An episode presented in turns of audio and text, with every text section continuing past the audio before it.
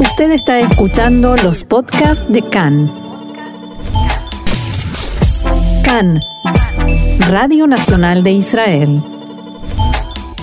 Bueno, segundo bloque en CAN en español y me encuentro con una invitada que muy especial para mí porque ella es rusa y habla español perfecto. Se llama Mariana Meirson, ¿lo estoy diciendo bien? Sí, muy bien. Muy bien. ¿Cómo estás, Mariana? Muy bien, un poquito gracias. al micrófono, vamos a hacer desprolijas, pero acércate un poquito. Ahí. Aquí estoy. ¿Qué tal, Mariana? ¿Cómo estás? Bueno, estoy muy bien, gracias para invitar. Estoy muy emocionada de estar aquí. Bueno, me alegro mucho.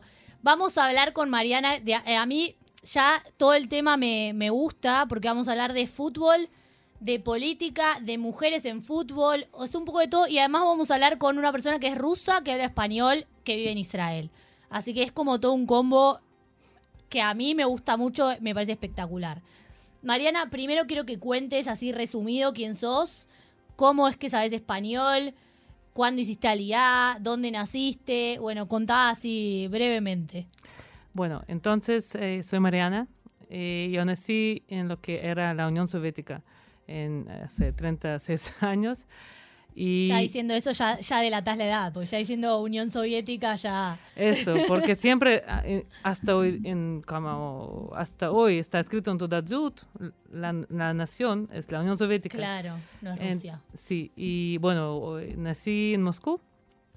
Cuando tenía 15 años, eh, era los principios de los 1000, ¿no? 2000. La situación después de la caída soviética era muy mal para todos, pero creo que un poco más para judíos.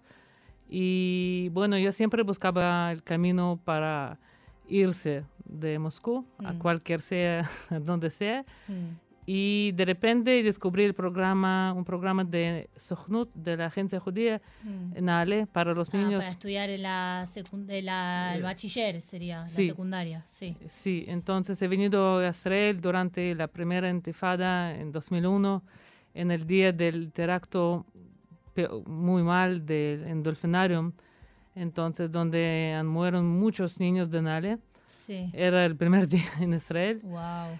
Y bueno, estudiaba en Jerusalén y nunca, casi nunca dejé la ciudad, estoy aquí. Eh, Contame cómo sabes español, bueno, la verdad que porque sí, es llamativo. sí. La verdad que hay muchos rusos que están enamorados de español y en el mundo de español, eh, como creo en Israel también, por el tema de telenovelas, obviamente. Sí. Natalia Oreira es... Ah, eh, Naya Natalia. Nasha Natasha, exactamente. Eh, en el ruso, eh, perdón, en Rusia yo recuerdo que durante mi niñez estuve mirando las telenovelas, ahora están traduciendo a telenovelas oralmente, es decir, eh, que se puede No subtítulos, sino eh, doblaje sería. esto, pero no cortan el- la lengua natural, Mm. es decir, que yo pudiera escuchar español y uh, en el mismo Y tiempo ruso. a la vez. Wow. Y a veces Qué yo, confusión. eso, pero eso que pasa en todo, todas las eh, pel- pelis en Moscú, pero lo que pasó que yo recuerdo a mí misma a la edad de 7, 8 años, sentándome con cuaderno, escribiendo, si por ejemplo escuché a Natalia Oreiro diciendo bebé, en ruso, ребенок, entonces lo estuviera anotando. Ah, que como que hacías la comparación. Hay palabras que son iguales. Por ejemplo, radio es lo mismo. Sí, Esa lo sé. eso sí. Bueno, siempre me gustó español, pero nunca pensaba estudiarlo. Entonces, cuando eh, acabé el servicio militar y pensaba dónde ir a estudiarme, de repente, eh, no sé cómo, pero he venido a la Universidad Hebrea, al eh, Departamento de Estudios Románicos Latinoamericanos, eh, donde la mitad de estudiantes son eh, eh, los OLIM de América Latina y España, y otra parte son israelíes que quieren estudiar español y tal. Los profesores casi todos son latinoamericanos y Sí, era... Hemos entrevistado a algunos acá. Sí, incluso la eh, profesora Claudia, Claudia, Queda, Claro, la entrevisté a Claudia. sí, eh, era mi tutor durante el doctorado, una Mm. persona maravillosa. Así que bueno, yo nunca pensaba que voy a hacer más de, de la carrera, pero seguí el docto- al eh, maestría y al doctorado. Todavía no lo acabé. Bueno, ya, ya va a haber oportunidad. Ya va a haber oportunidad. Bueno, entonces me gustaría que ya entremos un poquito en el tema. ¿Cómo es que entraste en el mundo del fútbol? Porque me está diciendo estudiaste estudios latinoamericanos, españoles y portugueses, como que nada que ver con el tema del fútbol. ¿Cómo entra el fútbol en tu vida acá en Israel? Bueno, yo creo que es imposible separar el fútbol de América Latina, es Y parte de la cultura. Eh, pero en serio que yo soy la tercera hija en la familia de cuatro y cuando yo nací, dos años después de mí, nació mi hermano y mi papá, que tenía dos hijas mayores, finalmente tuvo un hijo. Mm. Entonces, desde la niñez fuimos mirando fútbol, jugando el fútbol con papá y con mi hermano. ¿Seguían Eh, el fútbol de acá? No, en Rusia, en eh, la Unión Soviética, Rusia. Entonces, y no entendía mucho, pero me encantó pasar el tiempo con mi hermano y con mi papá. Mm. Y siempre era algo especial, solo de mí, eh, conmigo, co- de entre papá y yo y mi hermano. Mm. Con el tiempo mi hermano dejó el fútbol, no le interesa.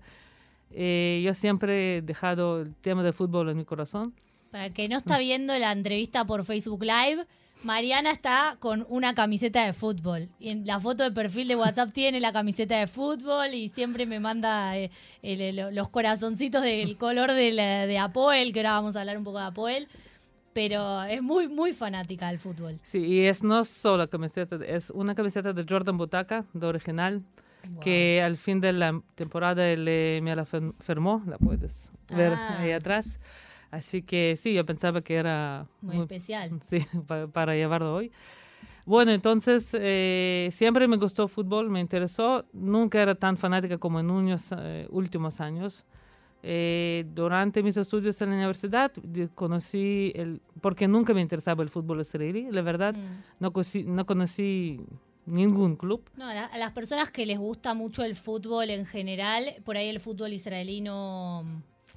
Como que no les llama mucho la atención porque es distinto, no, Absolutamente. no se le da acá tanto, tanta importancia tampoco al fútbol. Ahora sí, ahora vamos a hablar del tema, pero ahora sí se está hablando mucho más del fútbol, de la sub-20, sub-21, Can transmite los partidos, ahora sí se le está Sí. dando, pero antes era más básquet, judo y otro tipo de deportes. Absolutamente. En 2010, cuando España eh, subo a- la primera vez en su historia al eh, final del Mundial, era la primera vez. Yo eh, era 11 de julio de s- 2010, el final del Mundial. Yo fui a España, a Madrid, porque no, era en Sudáfrica y yo no podía ir a Sudáfrica. Entonces he decidido irme a Madrid y todo el mundo me dijo, ay, qué pobre mujer, porque España va a perder y va a ser muy triste. Pero España ganó su primer mundial Claro. y era la época más feliz en mi vida. He deja- he quedado en Madrid como tres, cuatro meses, eh, mejorando Festejando. festejando, tomando el curso de español, pero era algo increíble. In- Incluso que tocaba la copa, que era, Claro. Ah, tocaste la copa. sí, cuando bien. regresado de Sudáfrica. Mira qué bien. Bueno, y ya metiéndonos en lo que es el fútbol de acá, a mí me interesaría contar un poco cómo es, cómo son los distintos equipos y qué, eh, porque la otra vez hablábamos por teléfono antes de hacer las notas en general, siempre hablamos con los invitados por teléfono para hablar de qué vamos a hablar, etcétera. Y yo te hacía una pregunta que era, ¿por qué acá en Israel está tan relacionado el fútbol con la postura política? Y hablamos un poquito de ese tema. ¿Cómo es esto? ¿Cómo se desarrolla eso acá en Israel? Bueno, no es tan fácil explicarlo, pero mira, yo creo en un lado todo el mundo quiere separar la política del fútbol y decir no, vamos a dejar el, solo el fútbol, que sea deportivo, que sea puro el deporte. No es posible. Eh, y no está pasando solo en Israel, sino también, por ejemplo, en eh, Barcelona, eh, más que un club, porque eh, cualquier deporte está representando algo, no es solo deporte, niños están mirando y cada club tiene la influencia. Y bueno, lo que pasa en Israel no es que cada club tenga un punto oficial de política, no, no existe. Pero se puede ver que cada club eh, tiene influencia a los niños y qué está haciendo con esa influencia. Claro, porque yo te mencionaba y lo mencionamos acá en el programa también, por ejemplo, el partido de la semana pasada, Israel-Andorra, en el cual, eh, bueno, estaba la, los fanáticos de Beitar y Yerushalayim, y que eh, se, como que le dijeron yo no sé bien qué fue lo que le dijeron, pero aparentemente le dijeron cosas feas al jugador árabe Abu Fani de la selección israelí. Y eso llevó a que el director técnico después dijera, no jugamos más en, en. No sé qué va a pasar posteriormente, si se va a volver a jugar o no.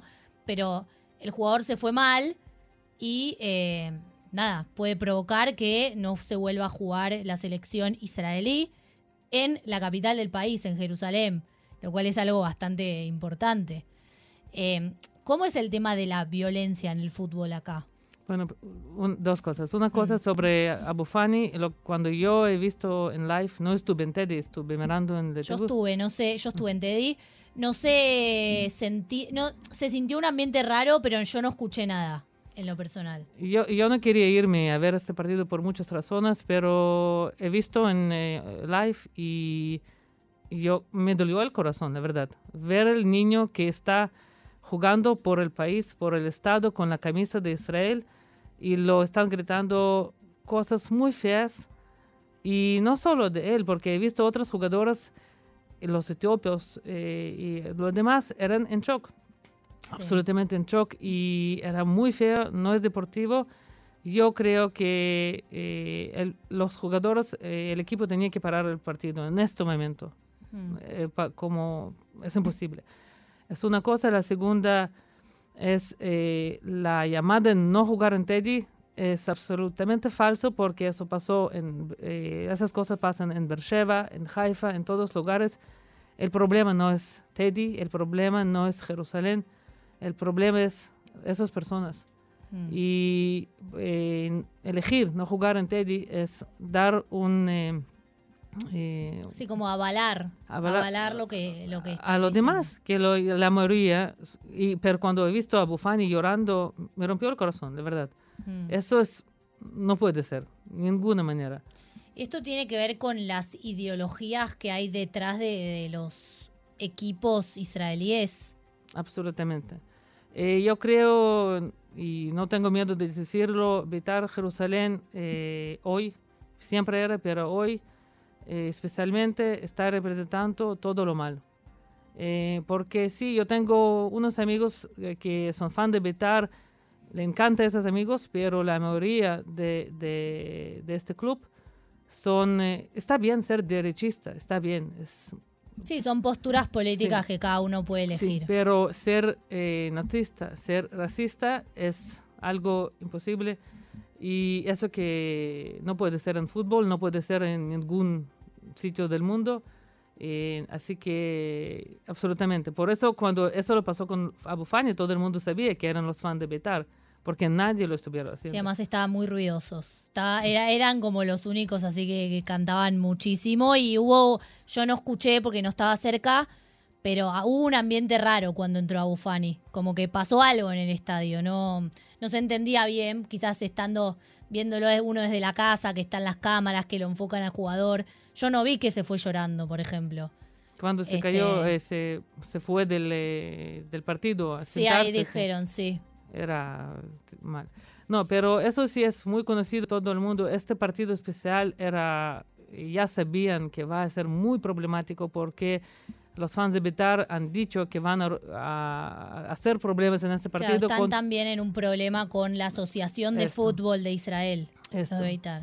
Pero le doy un ejemplo. Eh, hemos, eh, a Jerusalén, por ejemplo, hemos eh, tenía tenido un partido con Maccabi Haifa. Han venido 20 mil de Haifa y nosotros eh, fuimos como 5 mil. Así que, pero no, casi no tuvimos la policía en el estadio. Era el partido de fútbol que nosotros ganamos Haifa, salimos del estadio y los niños de Haifa nos, eh, nos dicen cosas buenas. Qué buen partido, muy, muy bien hecho y tal y tal. En el partido entre Apol, Jerusalén y Beitar, tenemos 10.000 de policiales, tenemos los buses saliendo con la policía de del centro de la ciudad hacia Teddy, porque siempre hay violencia, siempre hay gritos, por lo menos, pero hay. Por lo que yo entiendo, y te lo preguntaba antes fuera del aire, pero me gustaría también que lo, que lo contáramos a los oyentes, como que tenemos un Beitar, que vos recién lo acabas de decir, como más de derecha, Y entiendo que Apoel, que al equipo al que vos representás y el que ahora quiero que me cuentes también tu actividad ahí, porque ella no es solamente una fanática de Apoel, que quede claro. Este representa más, ah, y ahora quiero que, por eso quiero que cuentes cómo funciona Apoel, representa más como valores socialistas, por decirlo de una forma más de izquierda. ¿Cómo es, es así esto? ¿Cómo, cómo es? No es tanto. Bueno, eh, en dos palabras, vetar representa algo sí de derecha. Por ejemplo, eh, hace unos años cuando un dueño anterior compró dos jugadores de Chechnya, eh, Betar, eh, los fans de Betar han hecho un terror hasta que los chechenos, que solo vinieron para jugar, nada más, eran dos chechenos, dos musulmanos, Betar, eh, los fans de Betar no lo querían. Se acabó con el tema que los chechenos se fueron. Eh, nunca nadie te va a decir que Apoel Jerusalén es de izquierda, eso que quieren decir la gente de Betar, que es un club socialista de izquierda, traidores y, y tal y tal. No es verdad. Porque oficialmente eh, Pero tienen, tienen una forma de funcionar que es más bien socialista. O sea, Sí. quiero que ahora me lo cuentes porque Sí. yo lo entendía a raíz de como vos me contaste que funcionaban. Ahí entendí, no, no, yo no estoy en la interna del fútbol israelí como para entender eh, esto de derecha, esto izquierda, pero entiendo por cómo está conformado el equipo que eh, tiene una asociación más con lo socialista. Te voy a contar la historia de Apoel en- brevemente. Dale. Eh, en 2000, nove- eh, 2926 se creció, eh, 10 años antes de Betar, se creció el Apoel Jerusalén. Eh, Apoel, eh, los clubes de Apoel hay muchos en todo el país, Apoel Sí. Beersheba y tal y tal. ¿Tienen que ver unos con otros o no? No, pero eh, la idea era la misma, es decir, ¿qué es Apoel? Es trabajador. Hmm, Entonces, eh, era el club de fútbol de trabajadores. Hmm. Algo que empezó así y era un club muy brave, muy famosa, los 60, 80, los años muy, muy buenos para el club. Pero lo que pasó eh, al, eh, al principio de 2000 se empezaron a estar problemas en el- la di- dirección del club. ¿Cómo funciona cualquier club en todo el mundo? Que hay un dueño del club Hmm. que están eh, regalando el dinero al club y tal y tal. Entonces, Apoel Jerusalén tenía pro- muchos problemas eh, brevemente con eh, el dueño, Sassi, y eh, muchos fans no eran contentos. Entonces, lo que pasó en 2007, eh, unos fans han dicho, basta, no queremos seguir así. Eh, han crecido un nuevo club que se llama Apoel Catamon. Hmm. Catamón es un barrio de Jerusalén, Absolutamente. para los que están eh, fuera Sí. del país. Entonces, Apoel Catamon, ¿cómo, ¿cómo han crecido? Es decir, que cada fan ha dicho, bueno, yo tengo mil shekels, yo tengo dos mil shekels, yo tengo 50 shekels, que sea. Cada uno ha puesto un poco de dinero han- y han crecido de cero un, un club de fútbol. Entonces, en Jerusalén empezaron a estar tres clubes, eh, Jerusalén, Apoel Jerusalén y Apoel Catamon. Lo que pasó en 2019 que eh, Apoel Jerusalén se cayó malísimo al, eh, de la liga de la primera liga abajo eh, a, la, a la liga Aleph lo que se llama y eh, se perdió y tenía que irse a liga Bet Sí. y decidió que no y bueno lo que pasó en eh, el 9 de agosto 2012 que eh, Apoel Catamon compró el nombre de eh, Apoel Jerusalén a ellos. Después, como un año y un poco después de que Apoel Jerusalén se cayó, se cerró Claro. oficialmente. Ahora, no es que es un nuevo club eh, que compró el nombre, Hmm. han decidido eh, hacer renaissance, ¿no? De, Un como mm, renacimiento, hacerlo revivir. Sí, eso es. Gracias eh, a Apoel Jerusalén. El- es decir, hablamos de hace tres años, es algo Mm. bastante nuevo. Ahora, Sí. nosotros eh, tenemos entre, en Israel solamente dos clubes que trabajan así. No tenemos un dueño. Hmm. Cada uno, incluso usted, puede entrar a la página de web de Apoel y decir, yo quiero ser el dueño del club. Yo soy la dueña del club. S- Es decir, que tenemos la asocia- asociación de los fans. Cada uno puede unirse cuando quiere. Todos forman parte. Sí, eh, ahora se empieza, si me recuerdo bien, de mi- eh, 1.200 shekel hasta cuánto quieres. Hay unos que se pagan 200 mil, Mm. millón, que sea. Entonces, pero, pero no importa cuánto has pagado, vas a tener la misma eh, poder lo que a todos. Desde, desde esta eh, asociación elegimos cada año el director de la asociación y otros tres para manejar, para representarnos contra, no Hay contra. como una comisión Esto, la que comisión. va variando todos los años. Esto. Entonces, eh, y bueno, eh, desde la unidad de Apoel Jerusalén y Apoel Catamón, que ahora no existe Apoel Catamón, sí existe solo Apoel Jerusalén, eh, no era fácil, porque estamos hablando de gente que estuvo, estuvieron con Apoel eh, Jerusalén durante épocas muy malas y muy duras y no querían, es, es, do- es dolor grande ver su club cayendo. Claro. Entonces, eh, no todo perfecto, hay mucha discusión porque siempre estamos discutiendo, por ejemplo, el tema de la política. Apol Catamón eh, creció eh, tratando atraer eh, todos los temas políticos al club, incluso el tema de, contra homofobia, e incluso eh, los, el tema de los estados de Palestino, Hmm. eh, palestinos en Israel, si Abu Fani, sí está Claro. jugando, pero si no pueden está. jugar o no, claro. Por ejemplo, Abu Fani, eh, como otros palestinos en el eh, equipo de Israel, están jugando, pero no cantan Antigua. Pero no podemos esperar cantar Antigua de un palestino, eh, un himno que habla de la. Claro. Sí, es, comple- es un tema complejo Absolutamente. para empezar. Sí, así que bueno, en hoy día eh, eso que tenemos, Apolo Jerusalén, que vamos a celebrar en eh, tres años, 100 años de establecimiento, Wow. un evento que vamos a celebrar, Se creó antes del Estado de Israel. sí. Y bueno, y este, esta temporada hemos acabado en el cuarto lugar en la liga, en la primera liga, eh, Vitar Aero 7. Para Ya- Entonces, ya, está, ya está tirando agua para su molino, como diríamos. mire, pero eso, lo que pasa No, cada- está bien, a ver, fue un esfuerzo grande. Me estás diciendo que hace dos, tres años estaban en, en la Liga Bet, en la B, como diríamos en Latinoamérica, y a hoy en día salir cuarto de cuántos equipos me dijiste que eran con 20. 20 algo, sí. sí. Es, está muy bien. Sí, el año, incluso el año pasado, como era la- el, la- el primer año en la liga, la, en la primera liga, y casi hemos caído.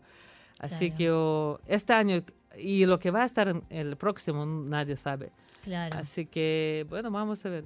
Porque también los que están en, en la comisión esta toman decisiones con respecto a el director técnico, a los jugadores, Pues, ¿cómo, eh, cómo pues, es eso? No exactamente. La comisión está, eh, eh, tiene responsabilidad, tiene el derecho, por ejemplo, elegir eh, quién va a ser el director del club.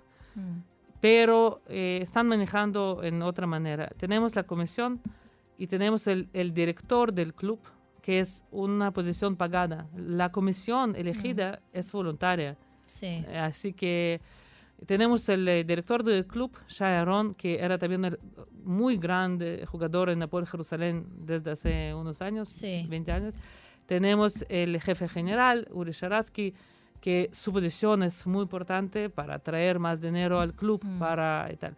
Entonces, Shai y Uri juntos, eh, co- junto con el entrenador Zivare, tienen, el- eso es su trabajo, elegir los mejores jugadores Claro. y tal. ¿Y hay presupuesto para traer jugadores?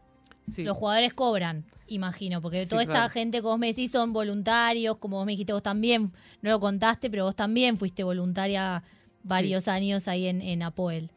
Sí, eh, claro. eh, eh, Entonces, esa es la idea que podemos comprar jugadores, podemos alquilar jugadores o podemos crecer jugadores. Hmm, Y eso es la gran diferencia entre nosotros y los demás.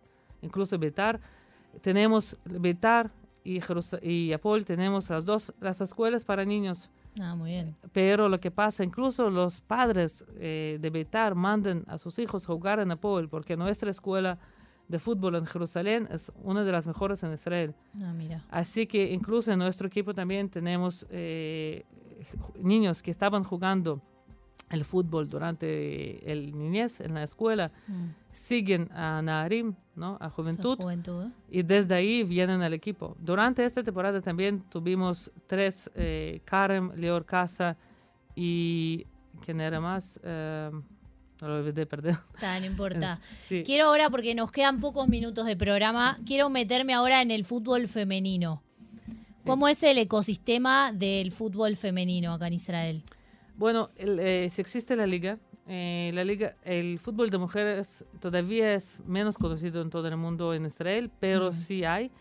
Eh, Apol Katamon, antes que se cambió el nombre, creció el equipo eh, Apol Jerusalén, Apol Katamon, Bonot Katamon Yerushalayim, Mm. que es el equipo profesional de fútbol de mujeres. Y este año, esta temporada que se acabó, era la- el, la- el primer año eh, de nuestro club de mujeres eh, en la liga israelí. Mm. Hemos tornado en el segundo sitio. Muy bien. Es- sí. Y hablando de América Latina, tuvimos dos brasileras. eh, en el año que viene vamos a tener una bra- brasilera, una colombiana. Las mujeres profesionales. Ya- y, la- y ya las estamos invitando para que vengan a hablar acá. Las absolutamente. que hable español va a poder venir acá a, Además, le a contar lo que es ser futbolista mujer en Israel, en Medio Oriente, ¿eh? Absolutamente. ¿no? Que ya me parece algo muy interesante, Sí, incluso que ustedes están invitados a venir al partido. por supuesto. Sí. Man- mándennos entradas que nos gusta, nos gusta ir a ver el La verdad que la liga israelí, la entrada siempre está gratis porque están jugando, no están Ah, jugando mira, en yo- Teddy. se nota que no sé mucho de fútbol. Así para que sepas. Pero es, es la diferencia, porque hombres siempre están jugando, por ejemplo, en Jerusalén en Teddy, y las mujeres en Arjoma, eh, que es un estadio Más lejos. más lejos, eh, bastante pequeño y bueno, no es como... No es, eh, Bueno, a ver, creo que mundialmente es un movimiento que está creciendo el fútbol femenino. Me imagino que en Israel, que seguimos siendo Medio Oriente, a pesar de ser una democracia y todo lo que siempre decimos, nada, sigue siendo Medio Oriente. Pero bueno, eh, estamos mirando lo que pasa en la liga inglés, en la liga español. eh, Mm. El equipo de mujeres en Barcelona es increíble. Así que estamos mirando de ahí muy Pero, celosos. bueno, pero hablamos Barcelona, que tiene el Barça, o sea, que como... Es como mm, estamos en otro... eh, también son países que le dan mucha importancia al fútbol. Y acá, como dijimos antes, recién ahora está como creciendo el tema del fútbol. Que hoy estaba viendo que algo pasó con un con el- la ¿cómo se llama? La sub-21. Sí, Creo que perdió con eh, Inglaterra, fue sí. algo así. Pero bueno, los partidos los transmite, los transmite Can, que es el, el- el canal nacional y en, en cualquier horario, como que. Antes no sé si se daba eso. O sea, hay un crecimiento del fútbol y bueno, sí. además hay que esperar ahora que crezca también el fútbol. Primero las ligas locales y después también el fútbol femenino dentro de las ligas locales. Sí. Yo creo que ser futbolista en Israel o, en cualquier sitio, pero en Israel eh, absolutamente no es fácil. Eh, por ejemplo, tenemos una jugadora preciosa que se llama Nura, es eh, una chica israelí palestina Mm. que tiene más de 30 años, pero sigue jugando en fútbol profesional y es Mm. algo que me Claro, hace estamos feliz. hablando de fútbol profesional, nada de amateur, o sea, todo fútbol profesional, ligas. Liga, liga profesional. eh, el año que viene, bueno, hace últimos años, eh, Kiryat Gat, el equipo muy fuerte, eh, que siguen ganando y quedándose en el primer sitio años después de años. Hemos este año no eh, todavía. Sí, están segundos, claro. Sí, pero el próximo año la, la razón es ganar. El objetivo. Ahí está, muy bien. Sí. Bueno, Mariana, me quedó después un temita que muy chiquito vos me habías comentado, pero tenemos, nada, un minuto. Vamos. Que tenían también equipo para chicos con discapacidades. Eso. La idea, lo que yo creo nos hace muy eh, distintos de lo demás es la idea de utilizar el fútbol no como el propósito, sino el instrumento para unir la gente. Hmm. Entonces, eh, invitamos a todos los niños eh, con y sin discapacidades para jugar al fútbol, eh, pasar el tiempo juntos y ver los niños eh, felices es como, es increíble. Eh, Muy bien. Bueno, Mariana, muchas gracias por haber venido, por haber estado esta tarde con nosotros. Estás invitada cuando quieras de vuelta.